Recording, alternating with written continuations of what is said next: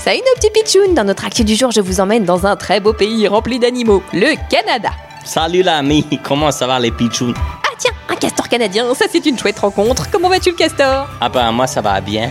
Mais toi tu ferais mieux de te pousser de mon chemin parce que je viens juste de finir de couper un arbre pour faire mon barrage et il devrait pas tarder à tomber. Quoi Qu'est-ce que tu dis Oh mince, oui, un arbre juste ici, t'as raison, il est sur le point de tomber.